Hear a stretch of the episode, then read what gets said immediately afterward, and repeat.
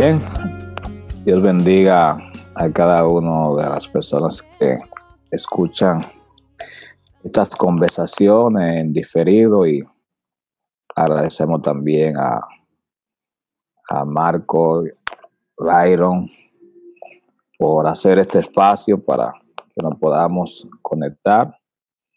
Hemos estado analizando este, este libro maravilloso que mm, sobre coach, eh, escrito por Kate Webb. Y realmente para nosotros ha sido una de gran ayuda. Y para mí en especial ha sido como un redescubrir, un descubrir lo que realmente implica eh, hacer coaching. Y en el día de hoy eh, estamos ya arribando a lo que podría ser la última sesión de este, de este libro y vamos a hablar sobre ejercer el coaching. Y quisiera empezar, Marco y Byron, con una, una frase que Robert, eh, que Kate está citando de Robert.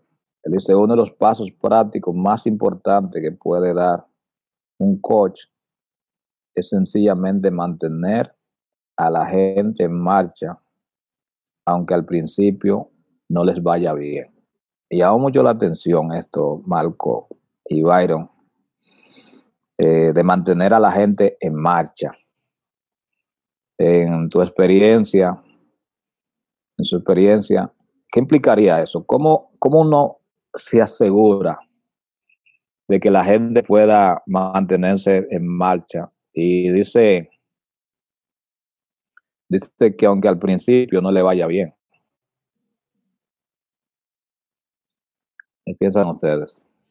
Yo creo que una de las, de las cosas, ¿verdad? Eh, algo que pues, ya estamos prácticamente terminando estas reflexiones de no sé cuánto tiempo llevamos en esto, varios meses, pero una de las cosas que creo que me está dejando a mí esto, primero empezar, eh, estar en marcha yo creo como coach, que el, hecho de estar ejerciendo eso, en la forma como eh, y me gustó mucho aquí en la última parte, ¿verdad? Donde, donde dice que uno puede empezar este tema de coaching en, el día a día con tus hijos, con tu esposa, con cosas tan, las tareas de tus hijos.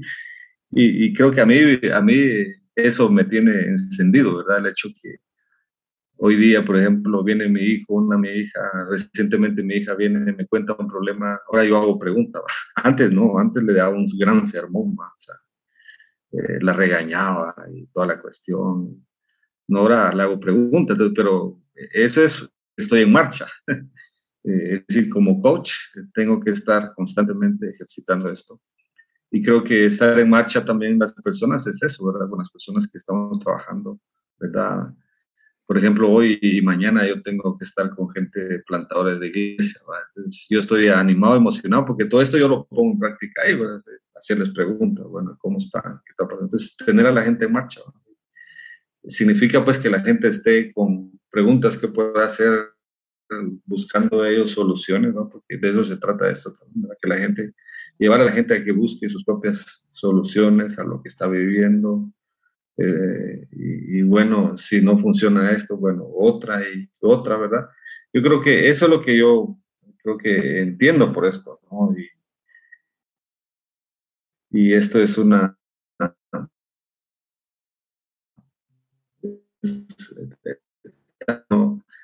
Este libro es una guía, ¿verdad? Pero realmente eh, es, es un arte, ¿verdad? Es una práctica, práctica, práctica. Lo mismo el, el cliente, por así decirlo, que, que hemos hablado nosotros, el que está recibiendo el coaching.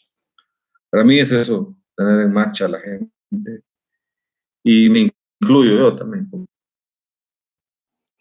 Gracias, Byron. ¿Qué piensas tener a la gente en marcha? Mm, excelente. Eh, algo. Sí, no, nada más quería, quería hacer eco de, eso. Eh, excelente es, ponerte en marcha tú mismo, ¿verdad? Eh, de, eso se trata, ¿verdad? Es, es, algo que primero lo internalizamos, no, no es simplemente un, un, skill o una habilidad, sino es una forma de ver. Lo que viene a mi mente son muy rápidamente dos cosas, mantener a la gente en marcha, aunque no les vaya bien al principio. Es eh, la parte logística eh, de, de, esto para mí es, eh, para mí es, es seguir, digamos, presentándome a, ese espacio, es decir, no, no tener el el temor, no hacer significados, no, no crear historias de que la gente le tiene, cuando la gente le va mal, es que yo soy un mal, mal entrenador. Hay tantos, tantos factores. Entonces, simplemente para mí es, continúa, ¿no? Sigue, sigue presentándote, continúa la conversación. Acuérdense, por causa de la ansiedad hacemos dos cosas. O tratamos normalmente de controlar a los demás o nos desconectamos, ¿verdad? Entonces es el no desconectarme mantener en marcha la conversación, seguir presentándome ahí y seguir pues, haciendo preguntas, ¿no? Esa es la una. Y la otra también muy rápidamente ya en un tema un poco más espiritual y, habla, ese es, un poco mi, lenguaje tal vez. Eh, yo creo que esta es una de las frases que se ha convertido un poco en un motor para mí. Creo que eh, el amor constante eh, restaura la esperanza. Entonces, muchas personas eh, no han tenido una experiencia de amor constante, ¿verdad? Y, hay mucho más que decir acerca de qué significa para mí ser amor constante, pero el, presentarme en una conversación y, expresar amor con, con, consistencia, el amor consistente, tal vez esa es la mejor forma de decirlo. Entonces, e, el pensar de esa manera, eh, no puedo solucionar los problemas de esas personas, ¿verdad? Pero puedo mm. ser una fuente, una presencia de amor consistente a través del coaching. Amor maduro, mm. amor que hace preguntas, que tiene curiosidad, que busca soluciones, que busca lo bueno, que, que no niega lo malo, que no niega los problemas, no, no, no un amor inmaduro que simplemente dice todo está bien, va a estar bien. Eso viene a mi mente, ¿verdad? Y, muchas personas, eh, sí, eventualmente empiezan a hacerlo mejor, ¿no? Sí, gracias Marco. Y me llama mucho la atención esto de que dice de estar presente mm, con esta idea de, el amor. O sea, aun cuando posiblemente eh, los pasos prácticos o no están ofreciendo los resultados que esperamos o las personas eh, tal vez eh, no se sienten tan comprometidas con los pasos prácticos o posiblemente eh, las tareas, las asignaciones. Y fue algo que aprendí, creo que una vez cuando estaba haciendo coaching con un grupo, yo sentía que el grupo no estaba avanzando.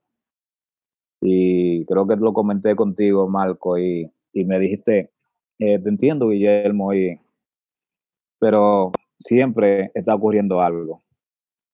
Entonces, eh, mantenerse en marcha, yo pienso que también es como eh, confiar en que no se trata solamente de nosotros, porque posiblemente de la manera que lo estamos viendo, no nos da mucha esperanza, pero si confiamos en que el Espíritu Santo está haciendo algo, y que no se trata de nuestra obra, eh, entonces podemos eh, seguir avanzando, podemos seguir eh, presente en amor, como estás diciendo, y, seguir ah, alentando, animando y no entrar en ansiedad que podría llevarnos a abandonar el proceso porque creemos que no está dando resultados. Entonces, para mí fue muy significativo esta frase de mantenerse en marcha aun cuando eh, sentimos que, no, eh, que está fallando. Hay algo que, que me llama mucho la atención y por un asunto de tiempo pienso que no van a poder tocar mucho y ese reto de cuando eh, decía bueno, Byron tocó un poquito de eso sobre los, la familia. O sea, cuando estamos sobre en, autoridad, ¿cómo, ¿cómo, manejar esta, esta diferencia Byron, por ejemplo, decía que ahora hace preguntas a, su, a su hija, y yo me veo ahí también. Eh, yo, por ejemplo, le hago preguntas a mi hijo, pero cuando le hago la pregunta, generalmente la pregunta va a, a tratar de o de corregir o de mostrar dónde estuvo su falla. Por ejemplo, estoy atrasado con esto. ¿A cuándo tú tenías que hacerlo? ¿Por qué tú no empezaste antes? Estoy haciendo preguntas. ¿Por qué no empezaste antes? Eh, ¿Cuántos días tú sabías que tenía que hacer eso? ¿Cuánto tiempo tenías para hacer eso? ¿Por qué tú estás arrancando ahora? Estoy haciendo preguntas, ciertamente, pero como que esas preguntas eh, no se paran. O sea, no se paran la ansiedad que me genera a mí como autoridad sobre mis hijos o como autoridad sobre una persona a la que estoy eh, en posición de liderazgo, ya sea uh, un subalterno. Eh, ¿cómo, ¿Cómo podemos hacer e-, ese balance? Y ya Byron estaba hablando un poquito de eso. Marco, ¿cómo podemos hacer ese balance con la familia, con, con los hijos? ¿Cómo hacemos ese balance? es una pregunta tremenda, ¿verdad?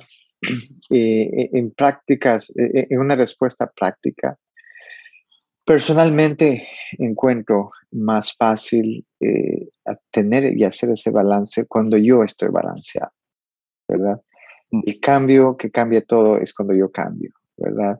Eh, cuando yo encuentro espacios de, de, meditación, tiempo con Dios, cuando yo estoy en un centro en el que recuerdo cuál es mi verdadera identidad, ¿verdad? Busco amar, me es un poco más fácil, eso en la parte profunda. Cuando yo también estoy en, este camino de correr, correr, correr, eh, casi siempre la primera respuesta es la respuesta de mi piloto automático, ¿verdad? Que suele ser algo así, ¿verdad? La, que pregunta, la que acusa, la que trata de controlar. Eh, y lo que hago es, es, cuando hago eso, trato de darme cuenta, más o menos en el tiempo, y limpiar un poco mi reguero, ¿verdad? Lo que hago es perdona, o sea, muchas veces lo he hecho con mi esposa, perdona, cuando dijiste esto, yo te respondí esto. Y la verdad es que no es la respuesta que hubiera querido dar. Cuéntame un poco más, cómo te sientes, qué pasó. Y, ¿me entiendes? Lo que hago es, sin tener que, hacerlo más grande, trato de hacer un, darme otra oportunidad, otra vez, déjame tratar otra vez y empiezo con esas preguntas. Esas son mis, lo que viene a mi mente ahora, ¿verdad? Y eso internaliza esta modalidad, este, este, esta forma de ver en mí. Sí, y la otra cosa, eh, Marco, yo pienso que has tenido mucha experiencia a lo largo de, de tu vida en Walking. Tiene que ver con el coaching sin frontera. Eh, realmente Em, eh, bueno, la mayor parte de mi proceso de formación en Walking fue utilizando eh, las plataformas. ¿Tú consideras, Marcos, que o cuáles son las implicaciones o las ventajas o desventajas de, de el coaching a distancia? Sí. Pues mira, eh, creo que después de, toda esta temporada de COVID, si algo hemos aprendido, ¿verdad? Es que aunque tal vez no es la manera ideal, eh, es posible, ¿verdad? Eh, es posible conectarme con una persona que está en otro país y, y, todo eso es posible, es decir, es creo que hay elementos que aprender, hay que, hay que mantener una real curiosidad. Cuando estás hablando de diferentes culturas, cuando estás hablando de diferentes países, eh, lo que viene es una nueva, una nueva dinámica en la que tienes que aprender a, primero a conocer, ¿verdad? Esa realidad, quiere más curiosidad y, respetarla, ¿no? Hay muchas cosas que respetar y, es, es terrible. Hablábamos antes de iniciar esta conversación un poco la, la tendencia eh, de los Estados Unidos, los grupos misioneros en Estados Unidos, no todos, pero la mayoría, ¿verdad? Hacer, tú decías, direccionales, ¿verdad? Tenemos este plan, esto es lo que vamos a hacer en tu país y lo vamos, lo hacemos y nos regresamos. Eh, a diferencia de, grupos, eh, no todos, pero muchos grupos canadienses en donde son menos direccionales, donde se sientan y dicen, bueno, ¿qué es lo que tú estás tú haciendo? ¿Cómo te podemos ayudar? ¿verdad? Estoy exagerando y no juzgando, pero te das cuenta, la, parte cultural en el coaching sin fronteras creo que es fundamental. Sí. Eh, Byron, estamos hablando aquí ahora un poquito de, de las ventajas y las implicaciones de, del coaching sin frontera y, y respeto también a, a, el uso de distintas plataformas y eh, cuáles serían algunos beneficios de, de contar con, eh, con el coaching, ya sea a distancia o presencial. Eh, sí, yo creo que hoy día, eh, al menos yo he visto esto, ¿verdad? Que las comunicaciones ahorita, como estamos tan adelantados, ¿verdad? Creo que está ahí una cuestión del tiempo, también se ahorra tiempo uno, va a decir, puede uno fácilmente tener sesiones de coaching, ¿verdad? Usando estas plataformas. yo lo miro en factor tiempo, ¿verdad? es, es, una cuestión que creo yo muy, muy valiosa, ¿no? El, poder ejercerlo y, y, creo que lo estamos aprovechando, ¿no? yo, yo, yo, lo veo muy valioso, ¿no? En este tiempo, hacerlo, seguirlo usando. Sí. Muchísimas gracias, Byron. Eh, una, una cosa que me llama mucha atención, y Marco, eh, ya hemos hablado acerca de eso, tiene que ver acerca del esquema mental del coche cuáles, eh, y yo quiero aprovecharte, Marco, para que eh, si, si, podrías ah, guiarnos sobre qué, qué, sería en nuestra eh, en nuestro rol como coach, qué sería un modelo mental apropiado y un modelo mental que que podría eh, alejarnos de, nuestro, de nuestro papel de colaborador con el Espíritu Santo en caminar con la gente. Sí, es una muy buena pregunta. También me encantaría escuchar la, opinión de, Byron, pero en, un muy, muy, eh, una manera resumida, creo que lo utilizamos este modelo mental en Faith Walking pero es interesante ponerlo y aplicarlo al coaching. Eh, la, información, ¿verdad? Hay, información, hay, hay, un contenido, hay una circunstancia.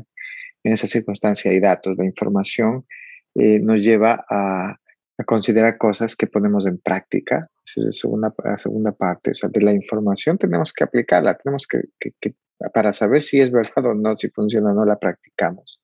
Y después de practicarla, tenemos que reflexionar en lo que aprendimos, ¿verdad? Ser curiosos acerca de lo que hay. Y eso va a generar nueva información que una vez más volvemos a poner en práctica y volvemos a reflexionar. Información, eh, práctica y reflexión es, es una manera de, de, ver. Yo creo que es el modelo en el que vamos creciendo. Y, y me parece que una manera de, de recordar específicamente en el, el, entrenamiento, el modelo coach, ¿no? las, las palabras eh, conectar, objetivo, ampliar, eh, concretar y e hitos, ¿verdad? Entonces, eso es algo que yo puedo fácilmente recordar. Este libro tiene esa validez, ok, estoy conectado, ok, a ver, ¿cuál es el objetivo? ¿verdad? Y voy a la conversación. Ok, ¿qué, qué, debemos ampliar? ¿Hay algo que ampliar? ¿Dónde tenemos que concretar? ¿Cuáles son los hitos?